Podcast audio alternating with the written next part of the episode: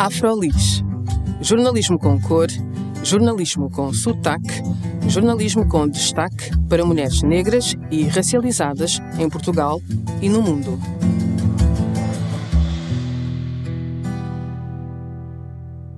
Olá, o meu nome é Juliana Tavares e este é mais um episódio do Afrolis Podcast.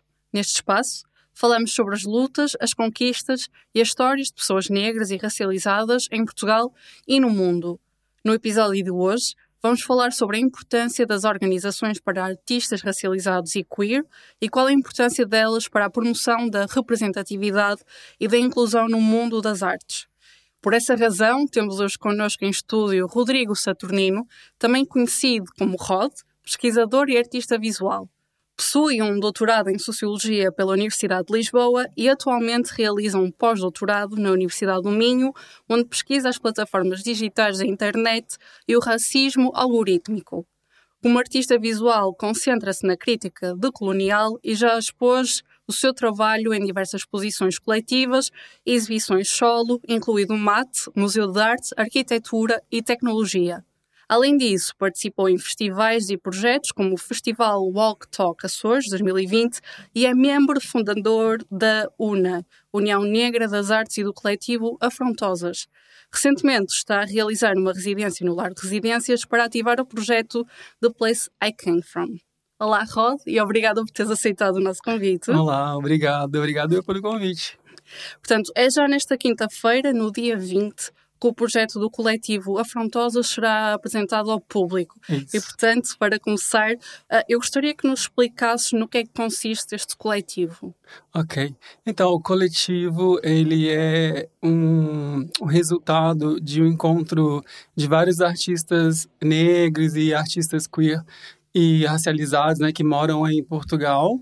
É, e começou tudo em 2019, Uhum. quando a gente se encontrou pela primeira vez no Alcântara mesmo, através de um evento que eu ajudei a realizar é, com a DJAS, a Associação de Afrodescendentes, da, da onde eu fazia parte. E naquela época a gente organizou um evento a partir da minha iniciativa que se chamava Afrontosas. Era um encontro para a gente poder conhecer quem eram essas pessoas queer e negras e racializadas que vivem em Portugal e que produzem arte. A gente sentia que existiam essas pessoas, mas de alguma forma elas não estavam conectadas. Então, esse encontro aconteceu em 2019 no Alcântara. É, foi onde tudo começou. E depois que a gente saiu dali, daquele encontro, foi uma coisa muito produtiva, porque trouxe muitas pessoas, e pessoas que eu nunca tinha visto, e pessoas que nunca tinham se visto também. É, a gente continuou a manter algumas, alguns encontros informais, começamos a formar algumas alianças, também de modo muito informal. As pessoas foram se juntando quase de modo orgânico, sabe? Assim, uma coisa muito natural, foram se aproximando por afinidades mesmo. E eu, e eu sinto que de lá para cá, é, a comunidade queer negra em Portugal começou de alguma forma a se encontrar. Uhum. E eu, principalmente, o Didi e o e Antônio, a gente começou a ter esse, essa vontade é, de tornar isso uma coisa mais, digamos, organizada. Uhum. O, que, o que aconteceu é que de lá para cá, as coisas começaram a acontecer de modo muito, muito informal. Né? Várias pessoas fazendo vários trabalhos artísticos, sendo convidadas, coletivos se formando de forma mais informal mas a gente começou a sentir uma falta de uma questão mais organizada do ponto de vista jurídico. Porque como artista e a viver em Portugal já desde 2007, eu sei que a estrutura funciona muito através de financiamentos que vão para as associações. E enquanto pessoa individual, isso é muito mais complicado, né? Eu receber um financiamento. Então a gente entendeu que uma forma de produzir arte em Portugal é através das associações culturais. Foi por isso que a gente decidiu, então, transformar aquele encontro de 2019 nisso que vai ser lançado no dia 20, que a gente continua chamando de Afrontosas, né? A gente Uhum. trouxe desse evento e usou esse nome para tentar fazer um trabalho que continuasse, então, a produção artísticas uhum. e não só, né, tanto na área da educação, também na área da pesquisa, uhum. porque originalmente eu venho da área acadêmica, é, mas ligada a esse tema, né, de uma negritude que é racializada, que é queer, que é negra e que vive em Portugal, tanto das diásporas, uhum. mas também de pessoas que são portuguesas e que são queer e que são negras. Uhum. Tu falaste então que o coletivo Afrontosas vai se uh, focar em algumas áreas, por exemplo, a arte e a academia, mas vão ter mais outras uh, áreas em que vão focar-se? Sim, a gente tem uma ideia de. Porque o coletivo é formado por mais pessoas, né? Eu e o Didi e Antônio, a gente foi só as pessoas que deram o início, mas tem mais pessoas com a gente envolvida, até por questões jurídicas também, a gente tem que estar juntas, né? Uhum. É, então a gente tentou, é, a partir. É, do dia 20, digamos assim, trabalhar em cinco áreas que a gente decidiu mais ou menos para guiar nossos objetivos. Então, eu vou tentar lembrar aqui. É, uma é ligada à arte e à pesquisa, uhum. a outra é ligada à ancestralidade e ao acolhimento, que é uma coisa que a gente sente muito falta, né, de tra trabalhar essa questão da ancestralidade é, negra. Uhum. A outra área é um, celebração e cultura, que uhum. a gente entende que a festa ela é um, um, um lugar de não só é, celebrar, mas também de afirmar uma política né, de, de, de alegria, que nós temos isso, né? E às vezes a gente só pauta muito um sofrimento, um trauma, uhum. mas a uhum. gente entende que a festa ela é um catalisador de alegria e que a gente precisa usar ela como instrumento político. E tem, tem a outra área que é lifestyle, fashion designer, que a gente gosta muito disso, né? As pessoas uhum. negras, as pessoas queer têm uma ligação muito forte com isso, como, como se mostra ao mundo, né? Se, se vestir é uma forma também política de, de, de mostrar uma identidade específica. Eu acho que faltou uma área, eu falei quatro, eu já não lembro. Portanto, arte e pesquisa, Sim. acolhimento e ancestralidade, que tinhas falado, Uh, talvez a parte do ensino, acho que mencionaste a parte da academia, correto? Sim, sim. Uh, cultura, cultura celebração, uh, o lifestyle e o fashion design. Então, essa, eram é essas. Isso, a gente vai tentar trabalhar mais ou menos dentro dessa perspectiva, né? Tentando uhum. é, não só desenvolver projetos que partem da associação, uhum. mas também que partem de outras pessoas que não fazem parte da associação, mas que querem trabalhar em conjunto dentro dessas áreas. Uhum. Eu achei muito interessante esta questão que tu falaste da ancestralidade uhum. e da celebração. Uhum. Tu achas então que é muito importante ter estas áreas uh, dentro do coletivo? Sim, porque isso até vem de uma experiência nossa mesmo, porque, o, por exemplo, o Didi, que é um dos fundadores da associação, uhum. ele tem uma pegada, uma conotação muito ligada à celebração, é muito conhecido, uma pessoa muito conhecida dentro do meio artístico em promover festa. E eu acho que as pessoas não entendem a festa muito bem, a celebração, como momento de política. É porque, imagina, pessoas queer, pessoas negras, não se sentem à vontade em todo tipo de festa. Uhum. É, não sentem à vontade para manifestar uma alegria alegria em todo espaço. Nem todo espaço, ou quase nenhum espaço, é seguro o suficiente para a gente se manifestar enquanto pessoas queer, quanto pessoas LGBTQIA+, com pessoas racializadas. A gente sabe por quê, né? Uhum. Eu não me sinto à vontade em determinados espaços.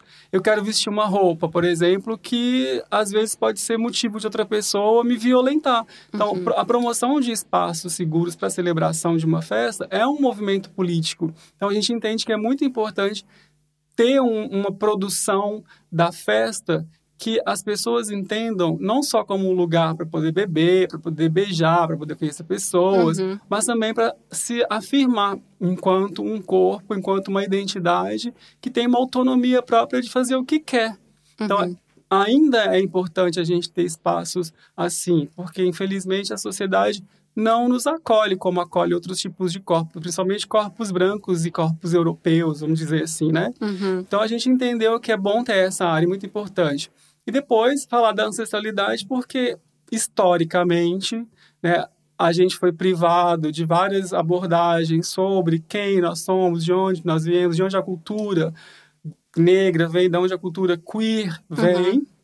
E acho que essa ligação com a ancestralidade ela é muito importante até para a gente conseguir romper com as histórias que a gente aprendeu na nossa infância, principalmente vindo de um universo muito cristão. Uhum. Né? Ou seja, o cristianismo ele acaba ocultando ou apagando a nossa, a nossa relação com outras histórias sobre o mundo, sobre como é que o mundo se formou a partir de outras perspectivas. Então, quando a gente fala resgatar uma ancestralidade, não quer dizer que eu vou é, promover um certo tipo de religião. Não é sobre isso, mas é dar a entender que nós temos a, é, a oportunidade de entender o mundo através de uma perspectiva que não seja só uhum. a perspectiva cristã ocidental. Uhum. Então, tu tens este coletivo, da coletiva Afrontosas, e também fazes parte da UNA, que é a União Negra uh, das Artes. Das Artes, exatamente. Sim. E também eu queria te perguntar, já que tu tens este background, quais é que são os principais desafios que os artistas uh, negros, racializados e queer uhum. enfrentam neste contexto uh, cultural em Portugal? Uhum. Essa é uma pergunta que eu adoro responder, porque é uma coisa que eu tipo me considero às vezes um disco quebrado, que eu sempre repito a mesma coisa, porque eu acredito que a repetição ela acaba criando uma verdade. Uhum. Quanto mais você repete, mais ela se torna uma, uma constante. E o que eu acho que é o mais desafiador aqui em Portugal, no cenário artístico, é, é conseguir cargos de liderança. Uhum. Para mim, isso é a coisa mais importante, porque eu sou um artista que consigo desenvolver vários tipos de projeto e conheço vários artistas que conseguem desenvolver coisas lindas, maravilhosas, que falam e que têm um sentido, mas infelizmente muitas pessoas não têm oportunidade de mostrar isso às vezes porque falta uma curadoria ou porque falta interesse.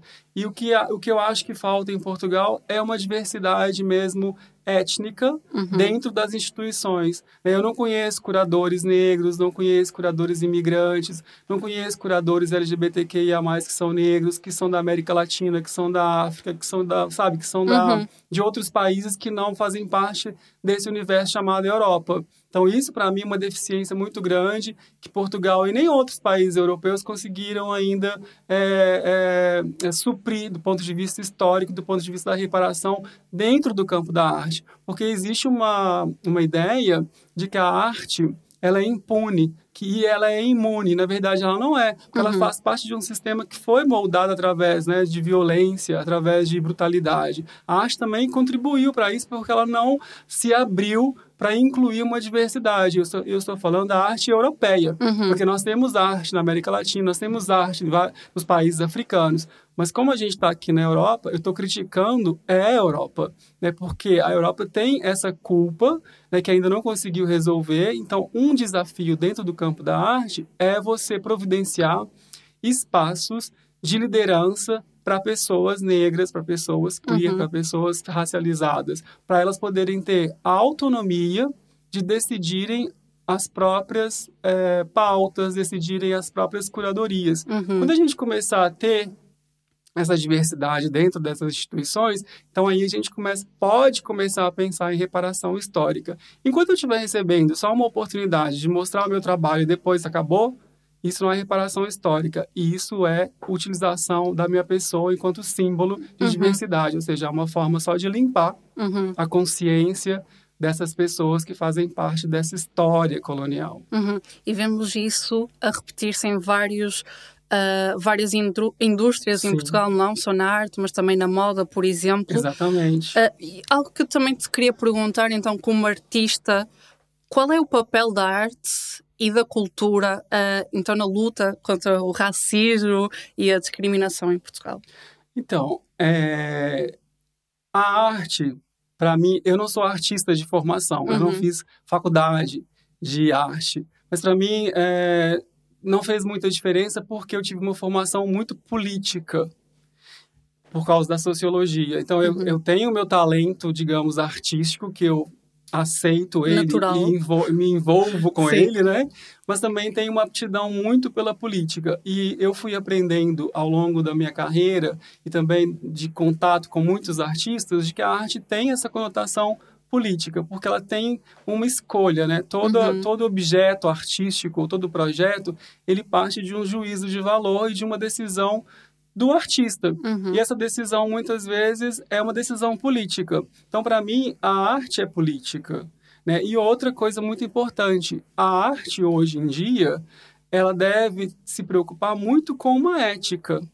Uhum. Porque muitos artistas de outras épocas não tinham que pensar sobre isso, sobre qual era o mundo que eles estavam vivendo no sentido é, racial. Hoje, como a gente tem um discurso muito mais evidente sobre a questão racial, porque as pessoas negras começaram né, a se sentir mais empoderadas para poder exigir né, uma, uma reparação histórica, uhum. os artistas contemporâneos, na minha opinião, devem pensar sua obra de arte a partir de uma ética.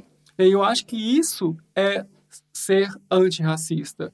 Porque quando eu penso qual é o meu papel da minha produção artística nesse mundo contemporâneo, eu preciso pensar se ela está contribuindo para essa causa. Uhum. Porque eu acredito que o racismo, né, essa questão racial ainda é e vai durar ainda muito tempo um problema, o problema mais sério da Europa. Uhum. É um problema que tipo trouxe consequências até hoje para as pessoas que sofrem com isso diretamente, né?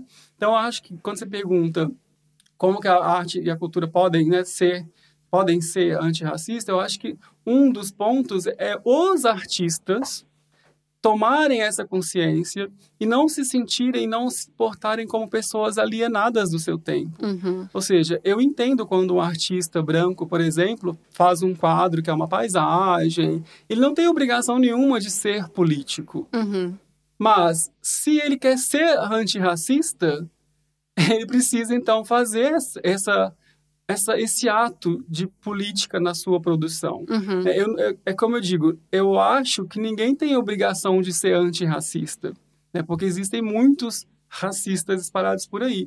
Mas se a arte tem um papel que é, é, é popular, popularmente divulgado como espaço de liberdade, né, de produção do belo, né, esse belo, se ele exclui uma parte da sociedade, ele nada mais é do que uma reprodução da época colonial. Uhum. Ou seja, continua a ser uma arte da colonialidade. Então, acho que, para mim, os artistas contemporâneos devem fazer esse exercício, sim, de política é, antirracista. Uhum. Então, tu sentes que tens de usar a tua arte como um political statement? Eu sinto muitas vezes que sim. Uhum. É até armadilhoso dizer isso, porque pessoas racializadas, pessoas negras, acabam se é, sentindo obrigadas uhum. a sempre fazer um tipo de coisa que responda a isso, né? Ou seja, eu tenho que ser política é, no sentido de. É, é, no sentido. Agora perdi a palavra no sentido, não de contrastar, mas no sentido de denunciar uhum. as coisas. Eu tenho que fazer uma arte que seja decolonial no sentido de ser crítico.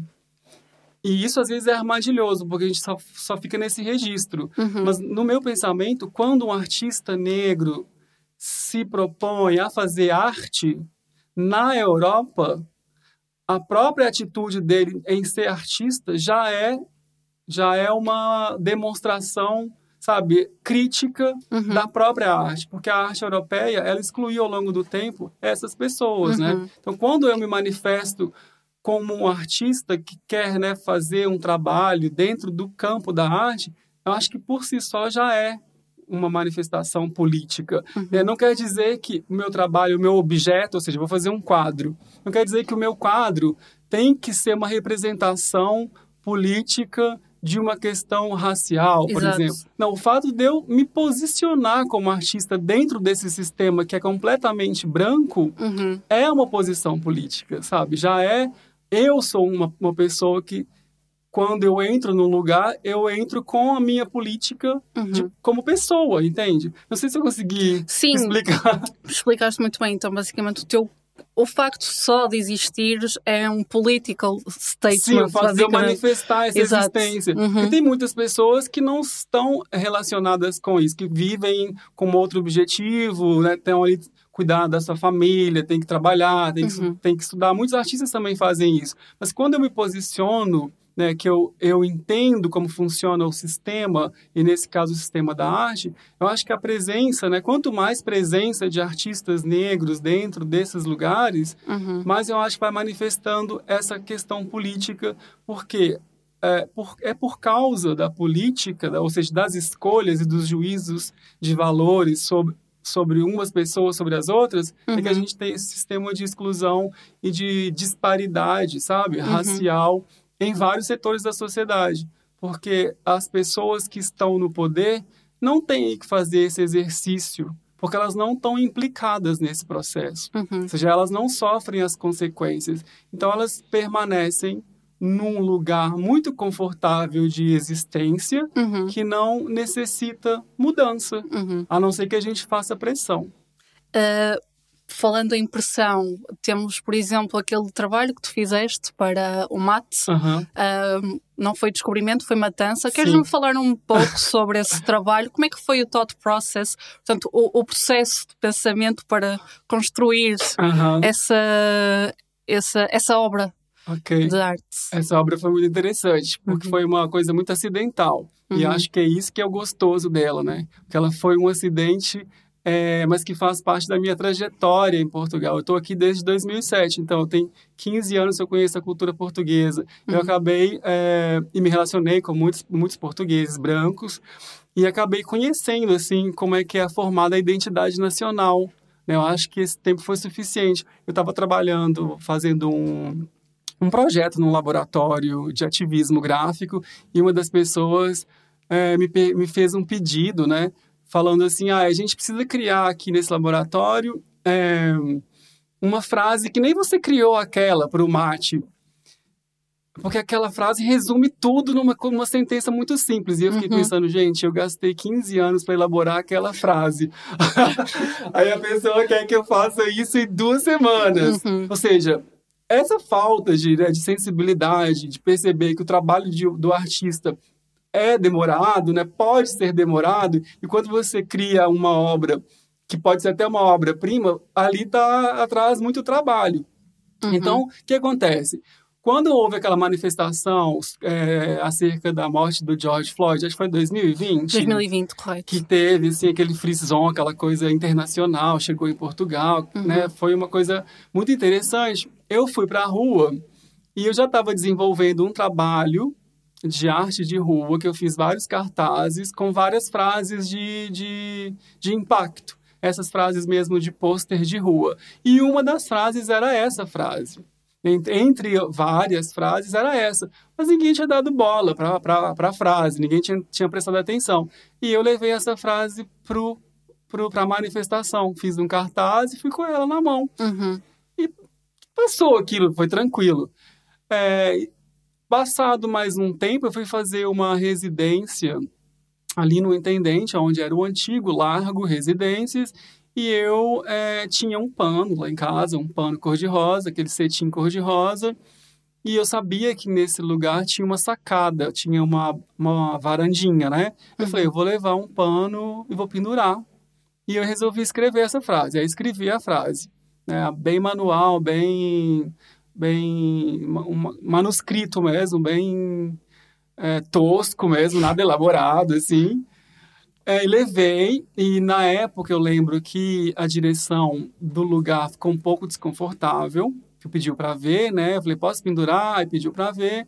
Ficou um pouco desconfortável, porque uhum. já começou, então, a ativar ali aquele desconforto, porque já estava chamando a atenção. É, eu já não era um des tão desconhecido como eu estava lá no George Floyd, na manifestação, uhum. mas eu já estava ali como... Com o estatuto já começando a me posicionar como artista. Uhum. Porque tem essa diferença, né? O artista, tem muitos art... existem muitos artistas por aí, mas são, não são todos que se assumem como artista. Né? Que falam, eu sou. Que é... Não é fácil você se assumir como tal. E eu já estava me assumindo naquela época.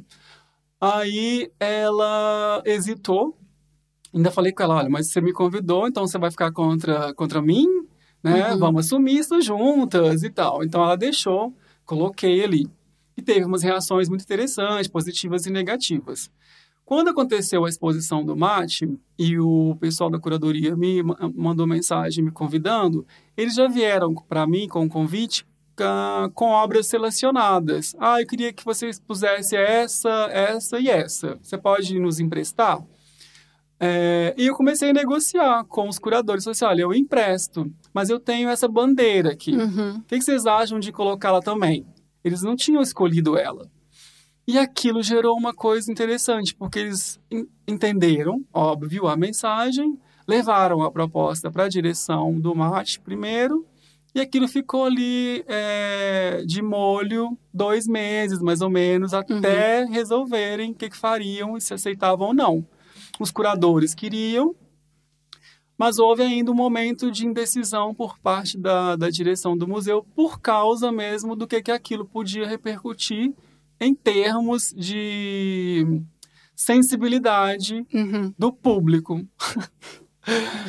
e aí, afinal, aceitaram. A ideia principal era colocar a bandeira na entrada do mate, do uhum. lado de uhum. fora, mas ia ser, né, queria ser completamente destruído. Então, colocaram a bandeira na saída da exposição num lugar estratégico aonde seria impossível você não ver. Okay. Porque numa exposição, quando você vai no museu, eu não sei, não sei você, mas eu quando eu vou numa exposição, eu não sou, eu não me sinto obrigado a ver tudo. Uhum. Eu vou primeiro às coisas que me atraem, né, do ponto de vista estético e porque de repente conheço um artista que está ali, então eu vou lá ver. Mas nem todas as obras eu vou ver com um olhar assim mais preciso. Então isso acontece, né? Você, o, o curador faz uma proposta de percurso dentro da exposição. Né? Toda exposição é pensada mais ou menos assim. E aquela bandeira foi colocada muito de modo estratégico, ou seja, era impossível. Só se você uhum. tivesse um problema de visão, não pudesse enxergar, né? E aquilo foi uma coisa que deu uma repercussão inacreditável, né? Foi provavelmente a obra mais mais comentada e fotografada uhum. daquela exposição e passei uma mensagem com uma coisa muito simples, né? Mas é que eu te disse, foram anos né, de aprendizado uhum. para compreender qual era a sensibilidade da identi é da, dessa identidade nacional portuguesa branca, né? uhum. né? Encontraste alguma resistência, então, para colocar essa obra de arte no Encontrei, uhum. sim. Mas já não era a resistência que partia de mim, enquanto artista, né? Era da relação dos curadores com uhum. a direção. Uhum. Mas, é, na verdade, a resistência foi só de tentar compreender como que aquilo ia ser exposto de modo a não criar um problema para também o museu, né? Uhum porque podia acontecer é, uma coisa assim de pessoas com mais, sei lá, pessoas mais nervosas. Uhum. Aconteceram alguns episódios que não foram assim nada demais, mas sim livros de reclamação, escreveram, escreveram reclamações contra a bandeira, né? A gente ouvia muitos murmurinhos assim sobre aquilo e depois nas redes sociais, né? Porque aquilo foi parar óbvio nas redes sociais e nos jornais. Uhum. Depois chegou no Brasil, então foram várias ondas, né? a, a volta da mensagem, né, que estava naquela obra. Uhum. Foi uma experiência muito interessante, né? Uhum. Mas tu achas que quando um artista racializado quer fazer uma obra de arte relacionada com este período da colonização, achas que eles encontram muita resistência por parte da, dos museus, para instalar essas obras nesses espaços? Então, isso é uma coisa muito interessante de observar, porque está rolando, está acontecendo um movimento uhum. que agora começa a chegar em Portugal. A gente sabe por quê, sempre as coisas chegam aqui um pouco depois, né, do resto uhum. do mundo. É, mas já há um movimento fora de Portugal de decolonização né, do discurso é, museológico, do discurso dos museus e das galerias, nesse, nessa vontade de fazer essa reparação histórica, de dar oportunidade. Isso tem chegado aqui aos poucos, mas sim, e acho que tem sido visto como uma forma positiva, mas eu vou ser muito sincera com você e dizer que o meu sentimento é que isso é um oportunismo, que essa, esse movimento não é de mudança, dos hum. museus é de acompanhamento de uma tendência internacional. Não acho genuíno? Não acho genuíno de todo, porque não acontece mudança estrutural. Uhum. Acontece uma mudança que ela é só mais estética. Uhum. Ela é mais cosmética, sabe? É para poder passar uma uma, uma make-up ali e dizer que nós, nós acompanhamos as tendências mundiais. Uhum. Enquanto que em outros países né, a gente vê um movimento estrutural, por exemplo, de devolução de obras de arte, de até mudança de nomes de obras que são ofensivas do ponto de vista racial, Uhum. da inclusão de pessoas negras nas lideranças e nas curadorias. Ou seja, a gente vê uma vontade das instituições de alterar a estrutura, enquanto em Portugal não acontece ainda. Uhum. O que a gente tem feito do ponto de vista da- do ativismo, e representando aqui né, até a União Negra das Artes, agora os Afrontosas e outros coletivos, é tentar fazer o que eu disse ah, mais, mais atrás, Uhum. uma pressão social para que as instituições da cultura e da arte parem né, de fazer essa, essa, essa, essa, essa ideia de limpeza, né, de Uhum. lavar a consciência e criem espaços para nós, pessoas racializadas, pessoas negras, tomarem a liderança juntos com elas. Eu nem digo você tem que sair do seu lugar e dar para mim. Não é sobre isso, porque tem muita gente que fala assim, ah, mas eu vou perder o meu cargo de direção. Uhum. Não é sobre isso. Só criar mais, mais espaços. Partilhar os espaços, Uhum. é isso. Ou seja, vamos, vamos criar mais uma vaga. E Uhum. para que essa vaga seja direcionada para essas pessoas que foram historicamente é, é, é, banidas desse sistema. Né, Uhum. injustamente. É sobre isso. Então, eu, eu, você percebe, meu discurso é muito político. eu tenho essa conotação de ativista mesmo, né? Eu sou um artista ativista e não tô nem aí para as pessoas que têm problema com isso, porque tem muito artista que tem essa questão, né? De ter um, que, de, em pensar que a arte não é política. Uhum. Mas como eu disse atrás, a arte é uma escolha e toda escolha parte de um ponto de vista. E os pontos de vista são molda- moldados por uma sociedade. Uhum. E se a sociedade é racista, infelizmente, muitos valores vão ser moldados por esse, por esse racismo estrutural. Uhum. Exato, aquilo que tu estavas a dizer em não há uma mudança profunda estrutural, vai muito de encontro ao que estávamos a dizer eh, no início desta conversa, que isto acontece na cultura, nas artes Sim. e também na indústria da moda.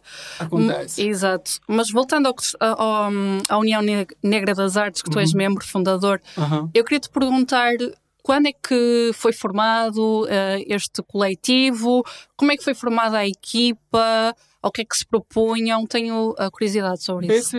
Esse, essa é uma associação cultural também, que foi formada em 2020. Ai, agora eu vou. 2021?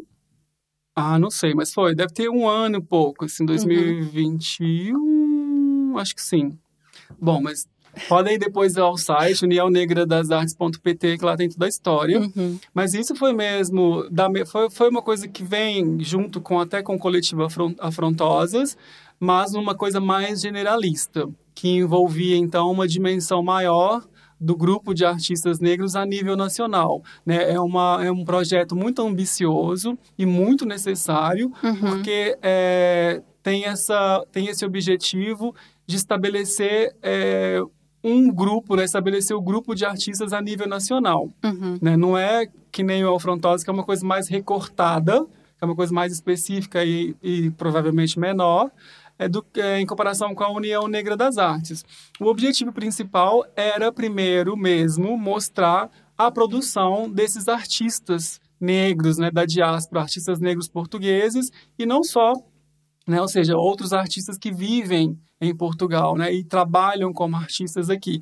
E quando eu digo artista, em todos os níveis da arte, desde o cinema, da música, da dança, da pintura, da, da escultura, do DJ, é tudo aquilo que é considerado arte e cultura. Ou seja, é um projeto a longo prazo, né? Que vai sendo se- vai se estabelecendo é, bem devagar mesmo. Né? Isso é uma questão até interna que a gente tem conversado. São muitas pessoas envolvidas e eu acho isso muito positivo.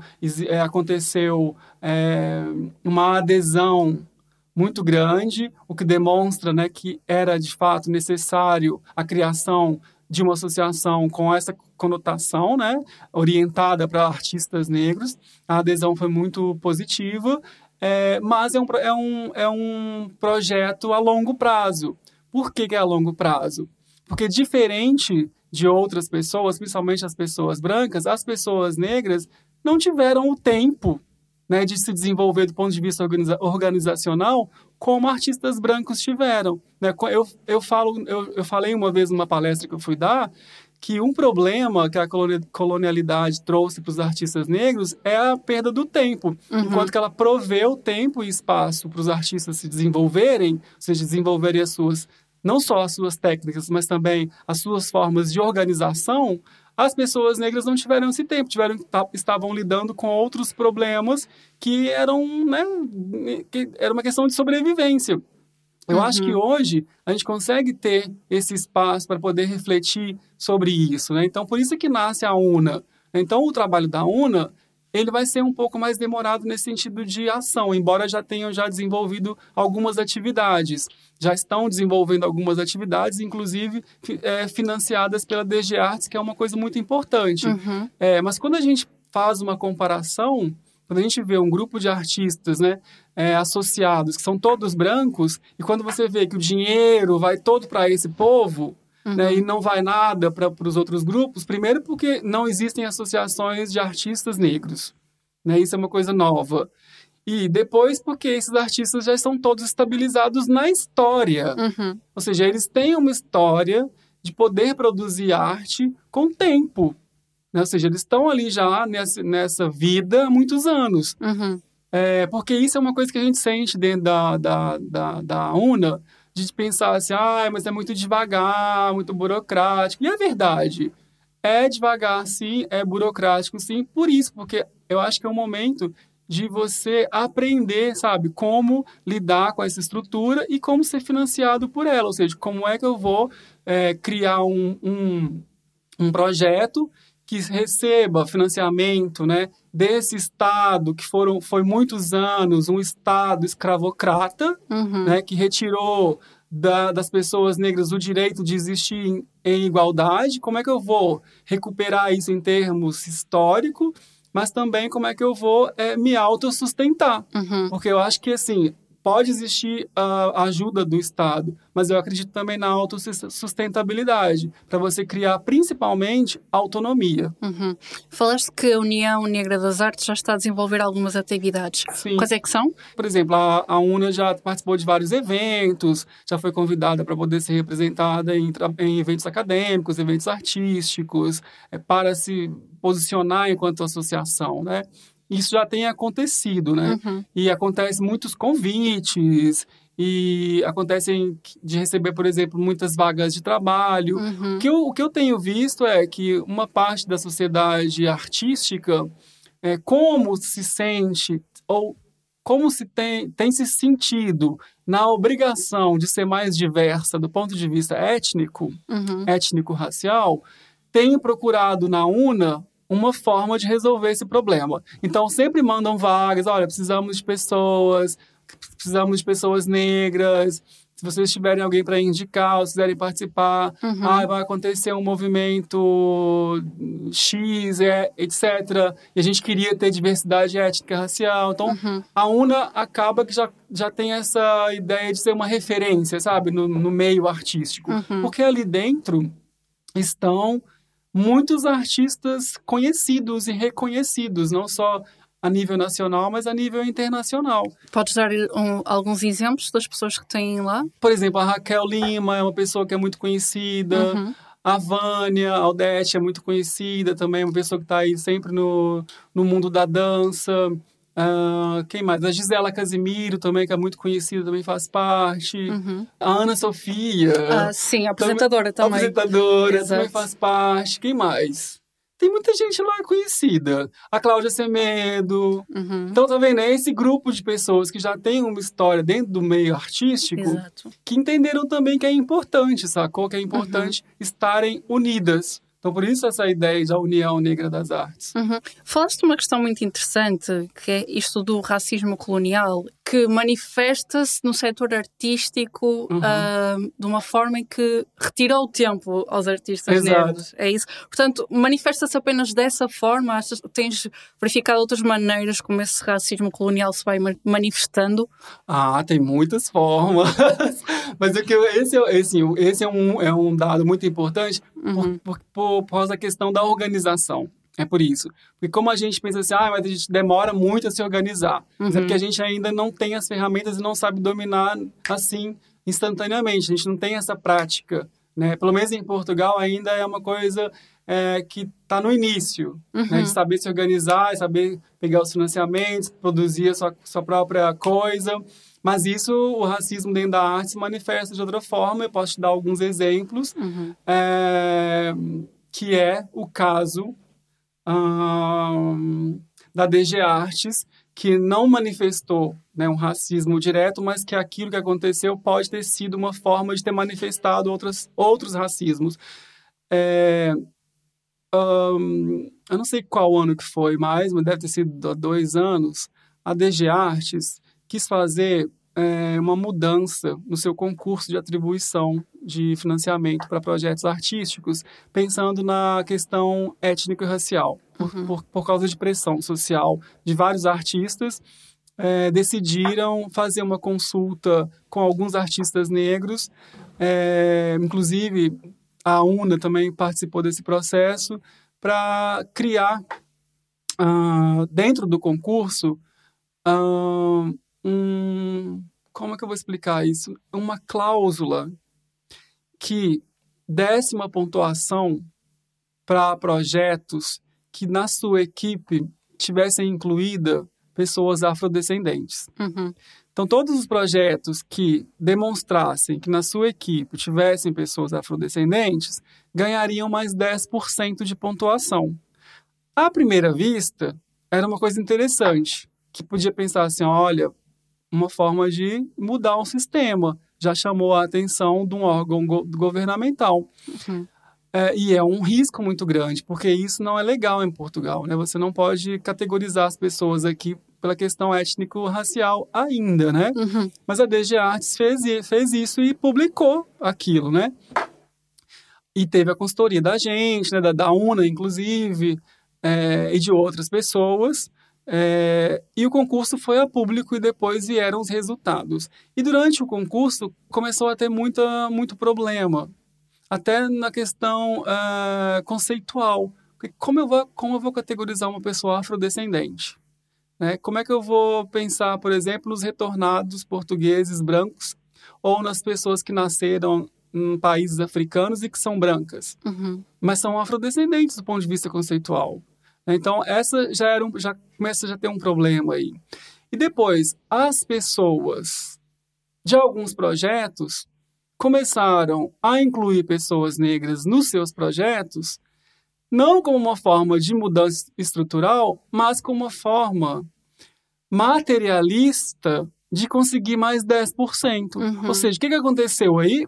As pessoas negras voltaram ou continuaram a ser o quê? Um produto. Uhum. Ou seja, eu vou colocar uma pessoa negra aqui, porque eu vou conseguir mais 10% para o meu projeto e eu vou ter muito mais chance de ser financiada. Uhum. Então, pode ter acontecido isso e aconteceu, porque nós tivemos casos de, de pessoas brancas que ganharam projetos e que foram, é, é, convidaram artistas negros para trabalhar e esses artistas foram, foram vítimas de racismo dentro do projeto Uhum. dessas pessoas, de algumas pessoas. Então, isso foi um problema que criou né, uma, uma polêmica muito grande.